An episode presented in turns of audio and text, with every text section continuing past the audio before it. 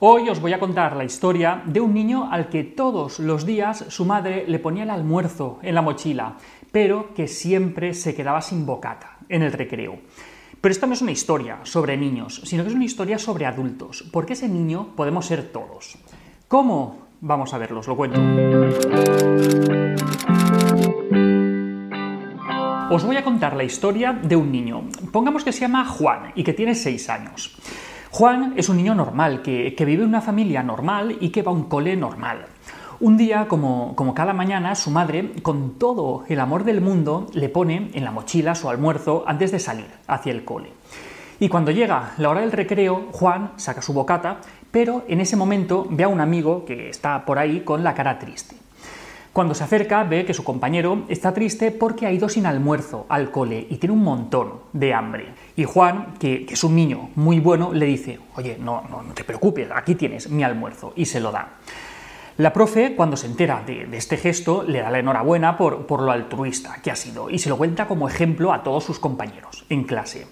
Al llegar a casa, su madre, que, ya se ha enterado de lo que ha pasado por el grupo de WhatsApp de los padres del cole, le dice lo orgullosísima que está de Juan por, lo que ha hecho y él se siente genial con, el gesto que, ha tenido. Total, al día siguiente, al ir a sacar otra vez el almuerzo, se le acerca otro compañero y le dice, oye Juan, mira, es que estoy súper fastidiado porque me he dejado el bocata en casa y, entonces empieza ya a hacer pucheros y, a llorar. Y Juan, recordando el éxito del gesto que tuvo el día anterior, le cede su bocata. Pero al día siguiente pasa lo mismo, y al otro, y al otro, hasta que llega el viernes y Juan no ha almorzado ni un solo día. ¿Qué le pasa a Juan? ¿Por qué se comporta de esta manera? Algunos podéis pensar, pues si quería ayudar a sus amigos, pues bastaba con darle un trozo de su bocata, no era necesario que se quedara sin almorzar. En Valencia tenemos una frase hecha que, dice dos vegáis bobo, que, que literalmente significa dos veces bueno, bobo. ¿Por qué se queda sin almorzar todos los días? La historia de Juan es la historia de, muchas personas y no es necesario que, hablemos de almuerzos ni, ni, de recreos. ¿Cuántas veces hemos dado mucho más de lo que podíamos, llegando incluso a pasarlo mal por eso?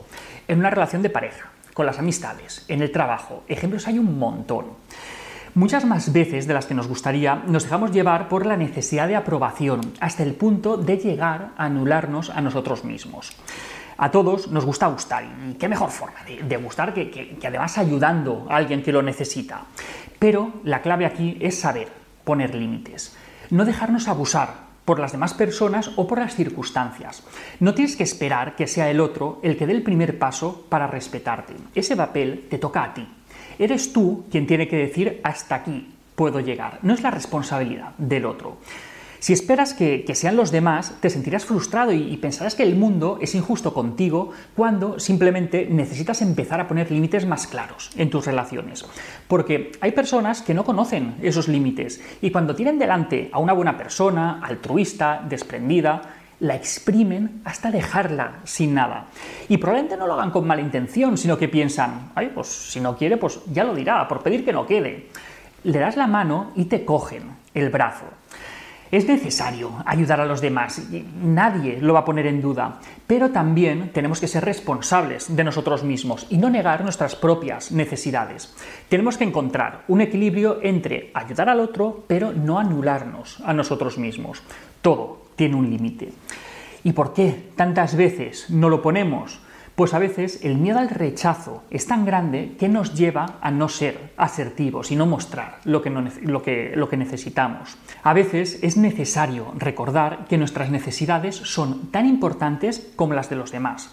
Y lo mismo ocurre con tus puntos de vista, tus ideas, tus planes, tus preferencias.